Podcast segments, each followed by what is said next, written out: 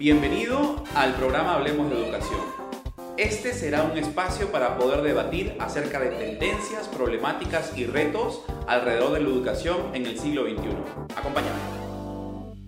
Hoy vamos a hablar sobre educación virtual en educación superior y tenemos a una experta con nosotros, Emma Barrios, directora corporativa de educación semipresencial y a distancia de la Universidad Continental. ¿Cómo estás, Emma? Bienvenida. Encantada de estar aquí, Giancarlo. Gracias por la invitación. Gracias por acompañarnos. Cuéntame, ya pasó la etapa del licenciamiento. ¿Qué viene?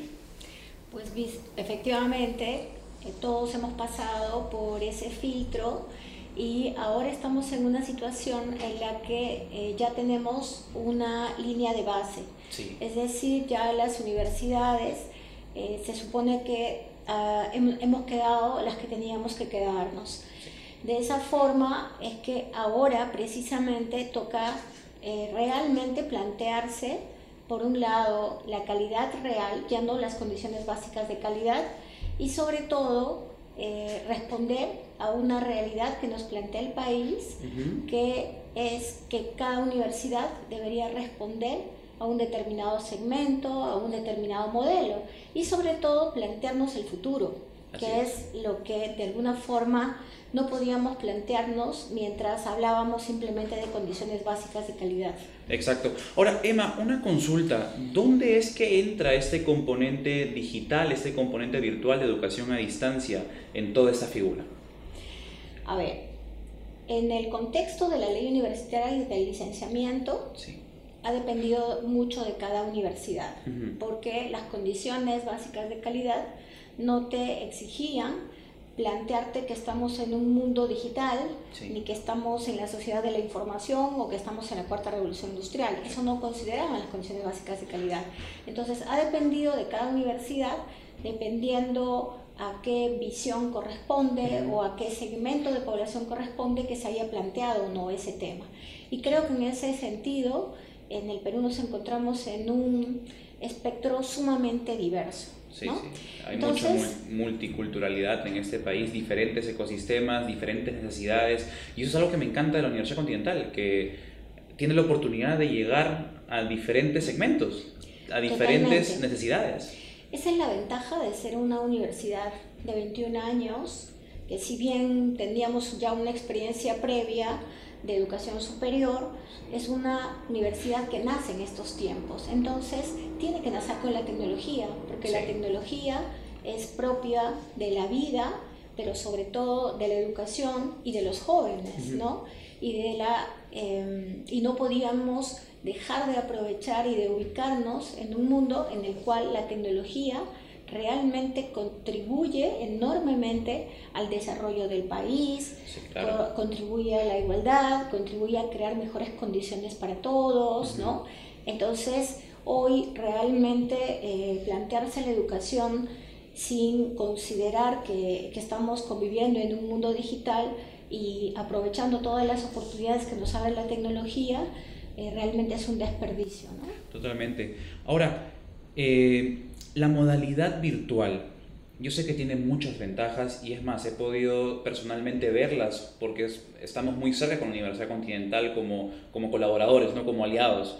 Y, y, veo cómo impacta en diferentes personas. Por ejemplo, vi una persona que no podía trasladarse, eh, estaba en silla de ruedas y estaba llevando una, una modalidad a distancia totalmente efectiva desde su casa iba también a la universidad, pero básicamente por un tema de cumplir el IR, porque tiene que cumplir algún tipo de requisito mínimo del 50% de sus horas, pasarlas en presencialidad. Pero la universidad como ADN tiene el 100% a modalidad a distancia. ¿Cómo es que, que, hicieron? ¿no? Porque realmente eh, veo que hicieron como una reversión o un acoplamiento, ¿no? Más que una reversión, un acoplamiento a la norma. Totalmente. Cuando nace la modalidad a distancia de la universidad, ya teníamos experiencia en educación semipresencial, tanto a través del programa Gente que Trabaja como en eh, la escuela de posgrado a través de, programas a distancia y semipresenciales. Entonces, cuando nos proponemos desarrollar carreras universitarias a distancia, pregrado, estamos hablando pregrado estamos hablando, eh, realmente reconocemos que la educación a distancia empezó hace muchísimos años. Mm. Hay países que más bien como política de Estado tienen universidades de educación a distancia, ¿no? La Open University, en España la UNED, en Barcelona la UOC, en Colombia la Universidad Nacional de Educación a Distancia, en fin. Entonces, siempre la educación a distancia ha sido vista como una oportunidad para eh, acceder a la educación, es decir, democratizar el derecho a la educación. Así es. Dada la complejidad de los países, ¿no? Finlandia, que es un país que está en las mejores condiciones de, de educación, eh, es un país sumamente difícil geográficamente, porque tiene energía, tiene luz natural pocas, pocos meses al año y además está compuesta por muchas islas. En los días que hace una temperatura de menos 10, menos 20 grados, los niños no van a las escuelas. Entonces, la educación a distancia y la educación online, la educación virtual, realmente hacen ese trabajo de integración y de facilitar que las personas accedan a la educación. Exacto. Con mayor razón en nuestros países andinos, en los cuales también las diferencias y la complejidad geográfica nos ponen en situaciones de esa naturaleza. Hay, hay, desafíos fuertes, incluso estamos hablando de infraestructura, de conectividad como tal, ¿no? Si es que quieres llegar a zonas mucho más alejadas. Exactamente, entonces la universidad tiene esa ventaja. El hecho de no haber nacido en Lima Mm. nos, siempre nos hizo mucho más sensibles a que vivimos en un país complejo. Sí. Por lo tanto, si bien teníamos ya una experiencia de educación presencial y éramos líderes en la macroregión central del país, Sí. pues el desafío era que eh, nuestros estudiantes eh, necesitaban y les venía bien la oportunidad de seguir creciendo mientras seguían desarrollándose a lo largo de la vida. Claro. Entonces, por un lado, el abrirnos a otras eh, filiales, a otros campus, ¿no? Como Arequipa, estábamos en Lima, cuando se abre la educación a distancia, de pronto tiene una acogida sumamente importante, Sí. porque efectivamente, como, como tú Estamos yendo hacia esa dirección. hay muchas personas que se quedaron fuera del sistema Sí. porque la oferta de presencialidad está pensada para personas que estudian a tiempo completo y Totalmente. personas que sobre todo tienen resueltas muchas condiciones, ¿no? Condiciones económicas, Como que puedo dejar de trabajar para meramente estudiar. Totalmente. Que eso es un privilegio. Es un privilegio y es atender solamente a un segmento de la población. Claro. El problema está que en Perú hay un abandono muy fuerte. Tú sabes que a- además que, solamente, que solo el 34% de la población accede a educación superior, solo un 30% culmina la Culmina. educación superior. Sí. Entonces, realmente estamos llegando a muy pocos ciudadanos con este modelo educativo. Ujú. Es por eso que nosotros, tomando las mejores prácticas que hay en el mundo, muchos de nosotros nos hemos especializado en eso, entonces decidimos que había que hacer este tipo de oferta educativa y afortunadamente... Más pertinente incluso, porque Totalmente. vamos a poner una persona que está, total, está trabajando todos los días en un horario normal eh, de trabajo que puede ser de 8 a 5, 9 a 6, este, no tiene a veces el tiempo de estudiar en ese fragmento horario, en esa franja horaria, y tiene que llevar un curso, a veces quedarse en la oficina y llevar los cursos de la oficina de repente y quedarse. Y tenemos varias, varios componentes, ¿no? Porque puede ser el tema del trabajo, luego, lo sabes, moverse en la ciudad es algo complicado en temas de horas puntas. Entonces estamos hablando de accesibilidad, estamos hablando de pertinencia y creo que esa oferta educativa de modalidad a distancia la cumple completamente. la puedes cumplir completamente y respondes a una necesidad eh, absolutamente grande que existe en el país y en las diferentes ciudades. Entonces, por eso es que de alguna forma lo que corresponde no es solamente atender esa necesidad, sino Sí. hacerlo con la mejor calidad. Claro. Y ahí viene eh, el enfoque que en realidad y el modelo educativo de cada eh, universidad y con qué responsabilidad lo asume, ¿no? De nuestra parte, eh, nosotros efectivamente somos, como decíamos, una universidad que nace en estos tiempos, nace con la tecnología, pero la tecnología no te resuelve mucho si tú no conoces al estudiante con el cual te comprometes. Entonces, conocerlo y habilitar, por ejemplo, que en nuestro caso tenemos videoclases, eh, es, una, es un modelo que eh, responde a una determinada demanda porque como que los estudiantes les da seguridad el tener en vivo a su profesor todas las semanas al menos una hora. Y poderle preguntar en ese momento cosas de forma... En el momento, en el momento. tú puedes interactuar sincrónicamente. Pero además también la ventaja de que todo eso que es un espacio para todos los estudiantes, tú lo puedes repetir si es que hay algo que no lo has visto porque te lo dejamos grabado. Pero además, si te, la clase te toca a las 6 de la tarde, pues eh, y a esa hora estás tomando, estás saliendo del trabajo, pues no te pierdes la clase porque la puedes ver grabada. Exacto. Entonces, esa maravilla de la tecnología nos permite eso, pero solamente conociendo a nuestros estudiantes, eh, ofreciéndoles y, también eh, estudiando muchísimo el comportamiento de ellos en los servicios educativos, en las plataformas, en el Esa experiencia de usuario, literalmente. Totalmente, eh, experimentando las cosas que realmente son efectivas, ¿no? Porque a uno se le puede ocurrir, yo para motivar voy a poner globos, y los globos no generan aprendizajes necesariamente.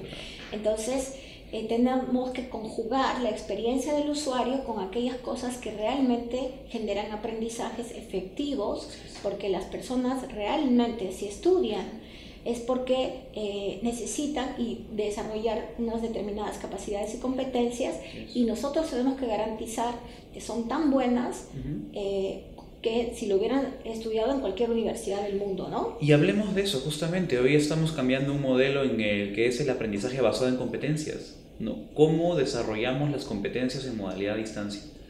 Eso me imagino que es uno de los desafíos también, ¿no? Es uno de los desafíos para la educación en general, no solamente para la educación a distancia.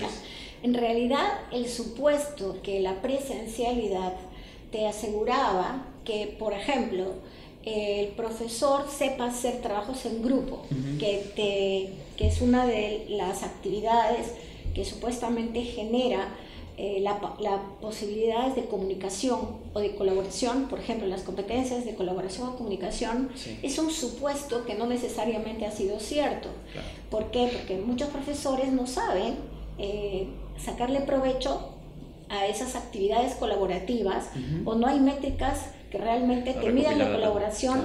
y entonces te entregan un trabajo que no necesariamente ha sido elaborado por todos o donde, por ejemplo, han ejercido, han ejercido algunas, eh, algunas capacidades como la capacidad de resolver un problema y sus diferencias, o la capacidad de llegar a un consenso, o la capacidad de eh, redactar bien cuando, cuando hacen un informe colectivo, grupal, en el cual todo el mundo participa. Entonces, hay una serie de supuestos que en realidad se lo atribuimos como una dificultad a la educación a distancia, pero que son propias que... de la eh, presencialidad. De la presencialidad. Son problemas que todavía estamos en muchas cosas eh, jóvenes en el Perú, hay cosas que recién estamos aprendiendo a hacer, pero que es un problema de toda la educación. Entonces, ¿cuál es la ventaja de la educación eh, a distancia en este caso?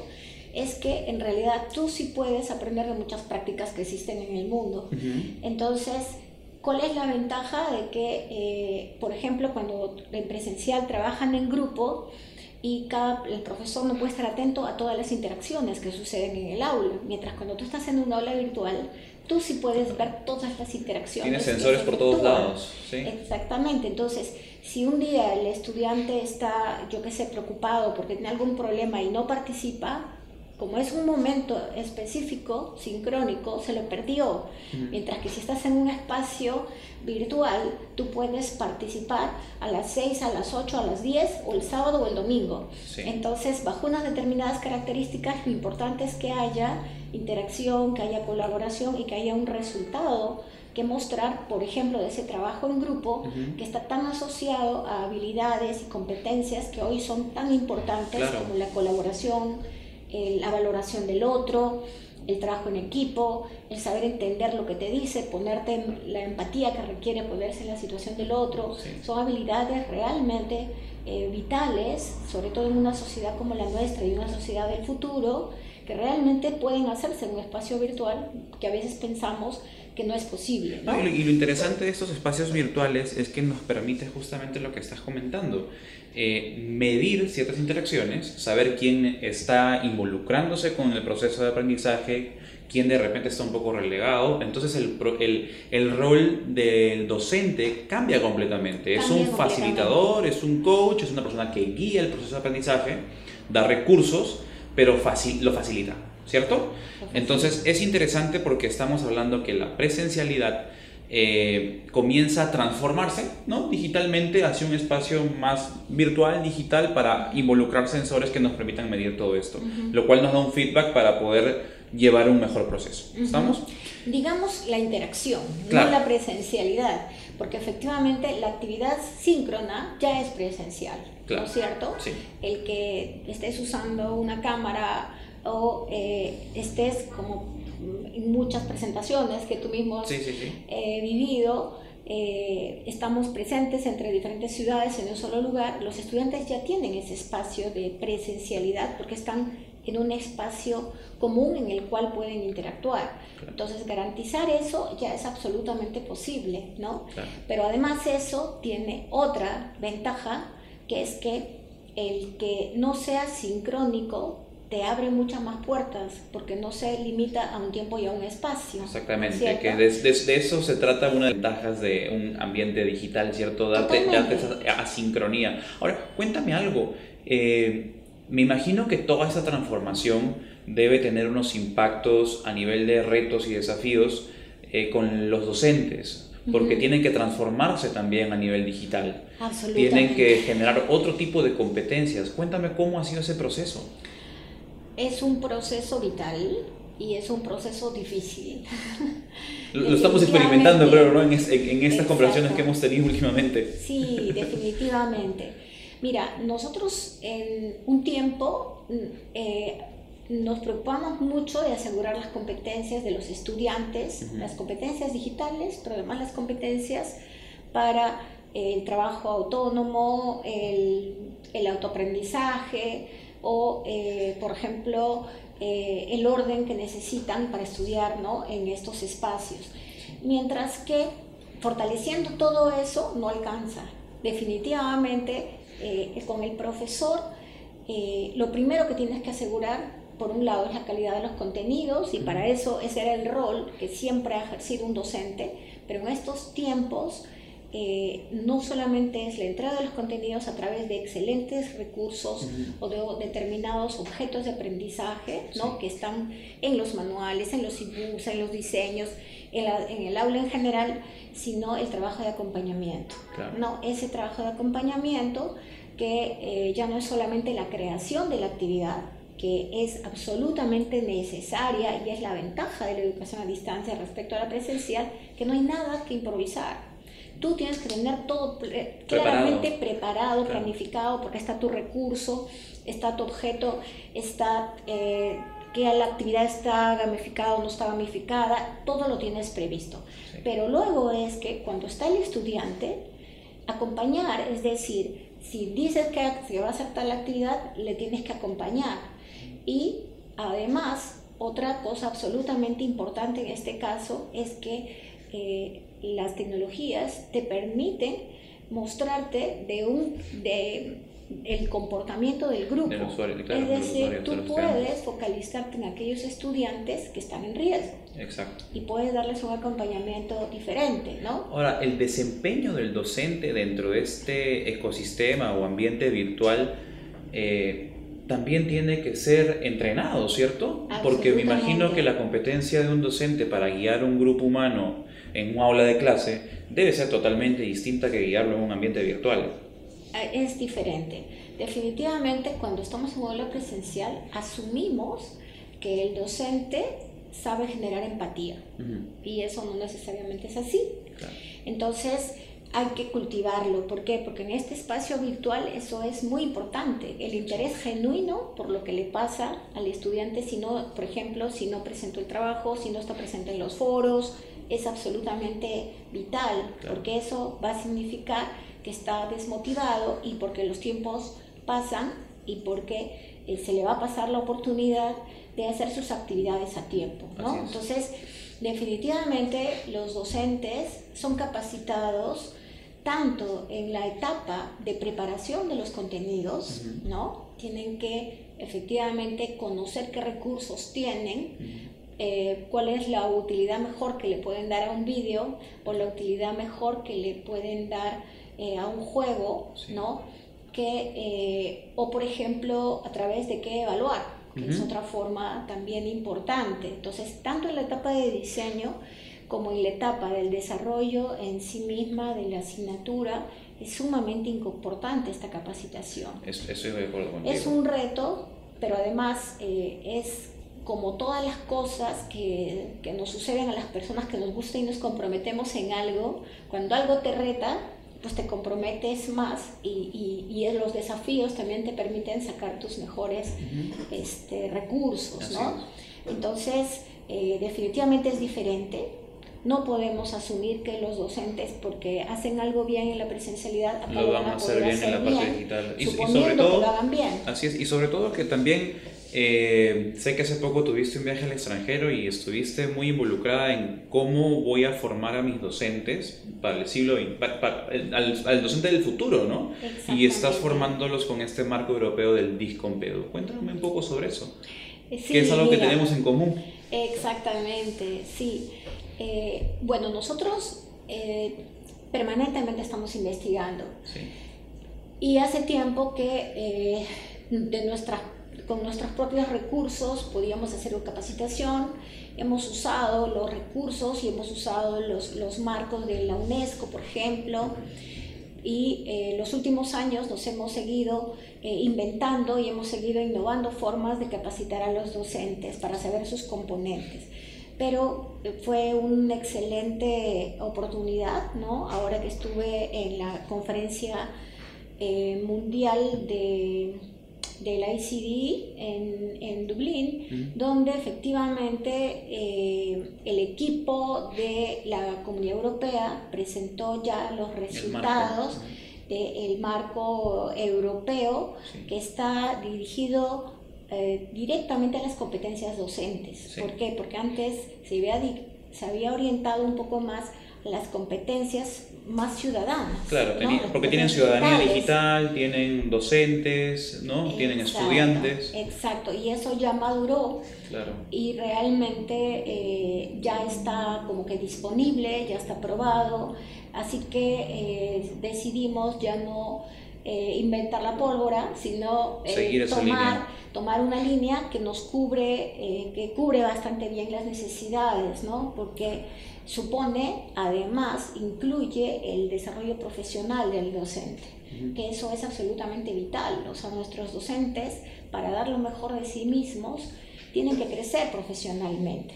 Entonces, el pensar que el componente de digital está aislado del componente profesional es una, ya, no. es una de las asociaciones que eh, no nos ha ayudado muchas veces a estos enfoques en el, cual hemos visto que lo digital es un agregado a eh, la competencia docente. es una competencia transversal. O a la competencia profesional, porque en realidad también lo que hay que valorar muchísimo, en el caso de la Universidad Continental y de otras universidades, hoy preferimos docentes practitioners que realmente eh, estén viviendo el día a día de su desarrollo profesional en alguna materia, eh, que trabajen en la industria, que trabajen realmente eh, en las empresas, etcétera, y que eso que hacen lo puedan incluir en sus clases para poder tener una experiencia realmente mucho más real con, con los propios estudiantes, ¿no? Entonces el aspecto experiencial aporta la experiencia aporta mucho. Entonces, menos les podíamos pedir que además tengan competencias docentes, además tengan competencias digitales. Entonces, ver todo eso disociado es lo que muchas veces eh, dificulta este, la práctica docente, ¿no? Entonces, creo que ahora estamos en un enfoque de integración. Eh, pero en muchas cosas además, ¿no? Nuestra cultura nos hace dividir los mundos cuando en realidad todos somos parte de algo unitario. Genial. Quiero hacerte una última pregunta que creo que va a englobar mucho todo lo que hemos estado conversando, Emma, porque tú eres una mujer que tiene mucha experiencia en este campo de la educación semipresencial y a distancia, has viajado por diferentes lugares, has tenido impacto eh, con muchos grupos, eh, la universidad en donde te estás desenvolviendo, que es la Universidad Continental, creo que tiene mucha riqueza en ese aspecto en específico. ¿A dónde ves tú que se está dirigiendo la modalidad a distancia, la educación a distancia para los próximos años. Creo que tú eres la más indicada para, para avisorar un poquito de ese futuro, ¿no? Y hacia dónde nos estamos moviendo como, como región, ¿no? Como país, como región, este, en el mundo de la educación a distancia. ¿Qué piensas? ¿Hacia dónde estamos yendo? Definitivamente, eh, toda la educación, como todas las actividades que realizamos, se están orientando a ser cada vez más digitales, ¿no? O sea, eh, antes eh, íbamos a la calle a tomar taxi, ahora lo llamamos con un dispositivo, ¿no? Antes hacíamos solamente compras en el mercado, ahora pedimos a nuestra casa a través de un dispositivo. Bueno, esas experiencias que son tan cotidianas eh, son propias y van a ser propias de la educación, ¿no? Entonces, nosotros mismos, por ejemplo, eh, no solamente por la formación regular que damos de carreras universitarias en las diferentes modalidades, eh, consideramos que estamos respondiendo a una demanda de los, de los ciudadanos pero también a una demanda del mercado, ¿no? Que efectivamente te dicen las personas tienen que formarse a lo largo de toda la vida. Entonces, si las personas tienen que estudiar una carrera, otra carrera, una maestría, un curso corto, que es lo que está sucediendo ahora, ya no es lineal, ¿no? Tú vas, vuelves, eh, hoy es así el, el mundo, pues entonces no hay manera de formarse a lo largo de la vida, si no es a través de la formación online. Así es. Entonces, estamos hablando entonces, estamos hablando de una eh, eh, como un education on demand, una educación a demanda. Ah, ¿Podría ser ese modelo en un momento dado?